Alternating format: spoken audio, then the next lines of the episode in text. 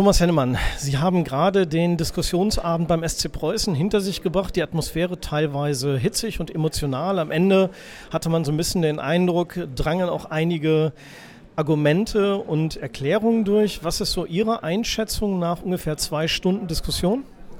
Naja, es war zu Anfang sehr schwierig. Ähm, äh, wir haben ja versucht, unsere Maßnahme zu begründen, auch rechtlich zu begründen. Und äh, bevor das richtig zu einer vernünftigen Begründung kam, äh, kamen so viele Argumente aus allen möglichen Richtungen und so viele, so viele auch so viele Anfeindungen und Anschuldigungen, dass der, der, dass der Grund, äh, warum wir eigentlich diese Maßnahme äh, beschlossen haben, gar nicht richtig zum, zum Tragen gekommen ist.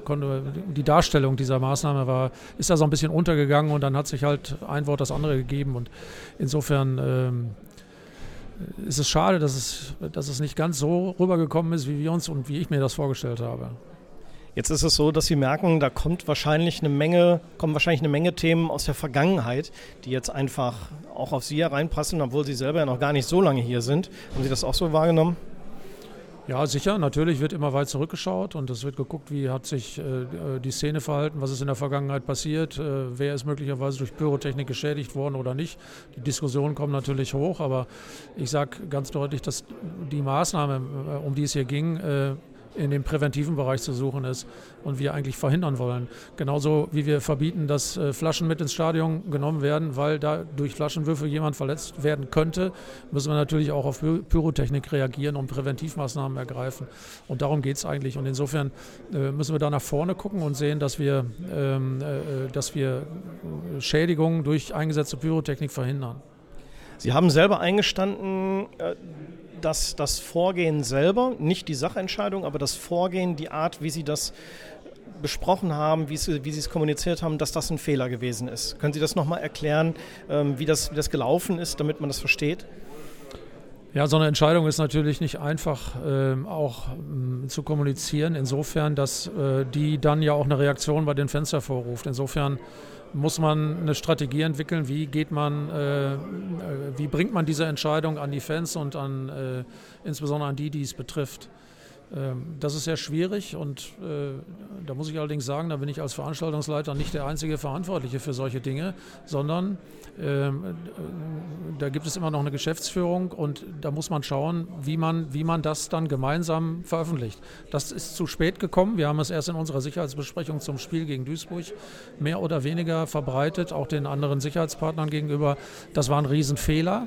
Das kann man so nicht machen. Äh, die Reaktion der Fans war eindeutig ich persönlich bin jetzt seit einem Jahr als Veranstaltungsleiter, habe nicht damit gerechnet, dass es in diese Richtung läuft, weil ich immer noch davon überzeugt war, dass diese äh, Durchsuchungsmaßnahmen, wie die wir äh, statt einer Blocksperre äh, beschlossen hatten, eine mindere Maßnahme ist und die von den Fans auch entsprechend äh, akzeptiert wird, anstatt direkt den Block zu sperren. Das war eine völlige Unterschätzung des Ganzen und das wird mit Sicherheit so nicht nochmal passieren. Sie sagen selber eine mindere Maßnahme. Sie haben vorhin in der Versammlung auch gesagt, ähm, Sie werden Pyrotechnik gar nicht unterbinden können, aber es war auch nicht das vorrangige Ziel. Ziel war, die Fans intensiver durchsuchen zu können, um damit zu dokumentieren, dass wir auf die äh, Vorkommnisse, die wir hatten in Bezug auf Pyrotechnik, entsprechend reagiert haben. Der erste Schritt halt eine intensivere Durchsuchung zu äh, realisieren, um nach außen hin und auch dem, äh, dem Haftungsanspruch gegenüber zu dokumentieren, äh, wir haben etwas getan, um an die Pyrotechnik heranzukommen. Ob das geklappt hätte, kann man jetzt nicht sagen. Äh, es gibt tausend Möglichkeiten, äh, Pyro ins Stadion zu kommen, aber eine davon ist halt, äh, dass sie am Mann mit reingebracht wird und das konnten wir nur auf diese Weise realisieren, dass wir es dann über den Eingang Block A und Block, Block B gemacht hätten, weil wir da die Fans separieren, hätten separieren können, um dann eine bessere Durchsuchung gewährleisten zu können. Aber ob das zum Ziel gekommen wäre, ob wir das, ob wir das damit erreicht hätten, das kann, kann man jetzt nicht sagen. Es wäre zumindest ein Versuch gewesen. Äh, Sie haben das Thema Haftung angesprochen. Sie als Veranstaltungsleiter stehen genau wie die, wie die beiden Geschäftsführer des SC Preußen, Malte Metzelder und Bernhard Niewöhner, so ein bisschen in der, in der rechtlichen ähm, Haftung. Äh, hier kam die Frage auf, wie viele Veranstaltungsleiter in der Vergangenheit in Deutschland denn schon persönlich haftbar gemacht worden sind. Ist das ein reales Szenario oder eher ein theoretisches? Ich sehe das insofern schon äh, real an, denn der Veranstaltungsleiter und die äh, Geschäftsführer sind verantwortlich, als Veranstalter für die Sicherheit im Stadion zu sorgen. Tun sie das nicht, können sie haftbar gemacht werden. Also die Möglichkeit besteht. Wir haben ganz klar erkannt, dass durch die Nähe des Block O zur Tribüne äh, bei verwendeter Pyrotechnik erhöhte Gefahren ausgehen. Wenn wir nicht handeln, sind wir haftbar. Und ich möchte einfach nur verhindern, dass jemand äh, geschädigt wird und dass wir dann in dem Fall sehenden Auges äh, haftbar gemacht werden, weil wir nichts unternommen haben, das zu unterbinden. Also den, zum Beispiel einen Block zu sperren, damit äh, genau diese Gefahr, die von dem Block O ausgeht, dann äh, äh, unterbunden wird. Ein bisschen Kritik gab es, weil sie in der Stellungnahme, also der Verein in der Stellungnahme auf einen Fall verwiesen hat aus dem Jahr 2016, als jemand mit einer Rauchvergiftung oder einer Rauchverletzung, wie auch immer man das nennen möchte, behandelt werden musste. Ähm, da war allerdings gar nicht Block O betroffen, sondern Block M. Äh, hat das irgendetwas zu bedeuten? Damals wurden insgesamt 60 Rauchtöpfe im Block M äh, gezündet. Das war natürlich eine Masse, aber das zeigt ja sehr deutlich, dass genau dieser dieser Rauch, der dadurch entsteht, äh, Menschen gefährdet. Wir hatten neben diesem äh, äh, älteren Herrn, der damals in Mitleidenschaft gezogen wurde, geschädigt wurde, äh, in einem anderen Nachbarblock äh, Jugendliche stehen, wovon äh, Jugendliche im zweistelligen, im zweistelligen Bereich auch äh, geschädigt wurden, die sich alle im Laufe des Abends noch übergeben mussten. Das zeigt sehr deutlich, wie gefährlich die Pyrotechnik ist und äh, war eigentlich auch nur als Beispiel gedacht dafür, dass wir, dass wir äh, diese Gefahr erkannt haben und dass wir alles dran setzen müssen, um das zu unterbinden. Können Sie nachvollziehen, dass es Kritik gibt, weil im Gästeblock viel erheblicher und massiver gezündelt wird? Jüngstes Beispiel der MSV Duisburg, da hat es im Block eklatant gebrannt und geraucht. Äh, auch angrenzende Tribünenbereiche des SC Preußen, die Gegengrade waren betroffen. Ist das ein bisschen schwer vermittelbar, warum der Heimblock ein Problem ist, aber der Gästeblock nicht?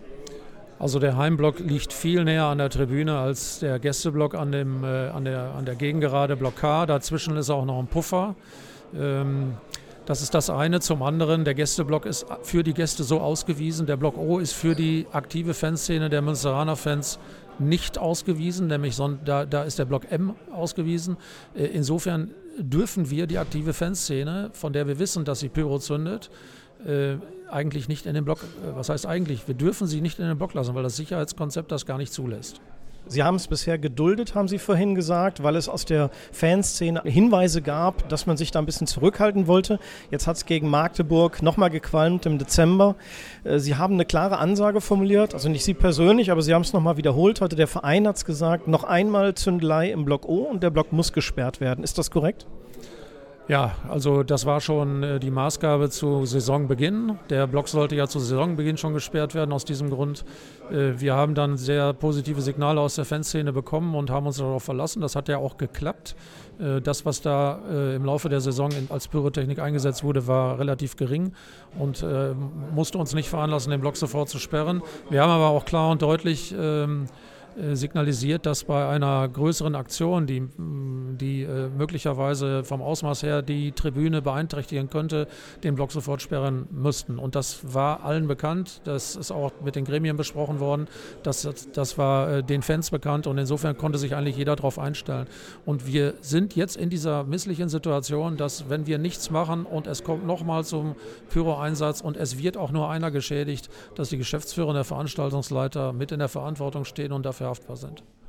Hennemann, zwei Fragen noch. Zum einen, können Sie es denn verstehen, dass es da einfach ein gewisses Unverständnis in der Fanszene oder bei Fans gibt, wenn man sieht, dass in anderen Stadien regelmäßig gezündelt wird, dass es da scheinbar unterschiedliche Ansätze gibt, das zu sanktionieren, dass man in Münster das Gefühl hat, so lautete die Kritik vorhin, hier würde unverhältnismäßig scharf reagiert im Vergleich mit anderen Stadien und Clubs? Würden Sie das so können Sie das nachvollziehen?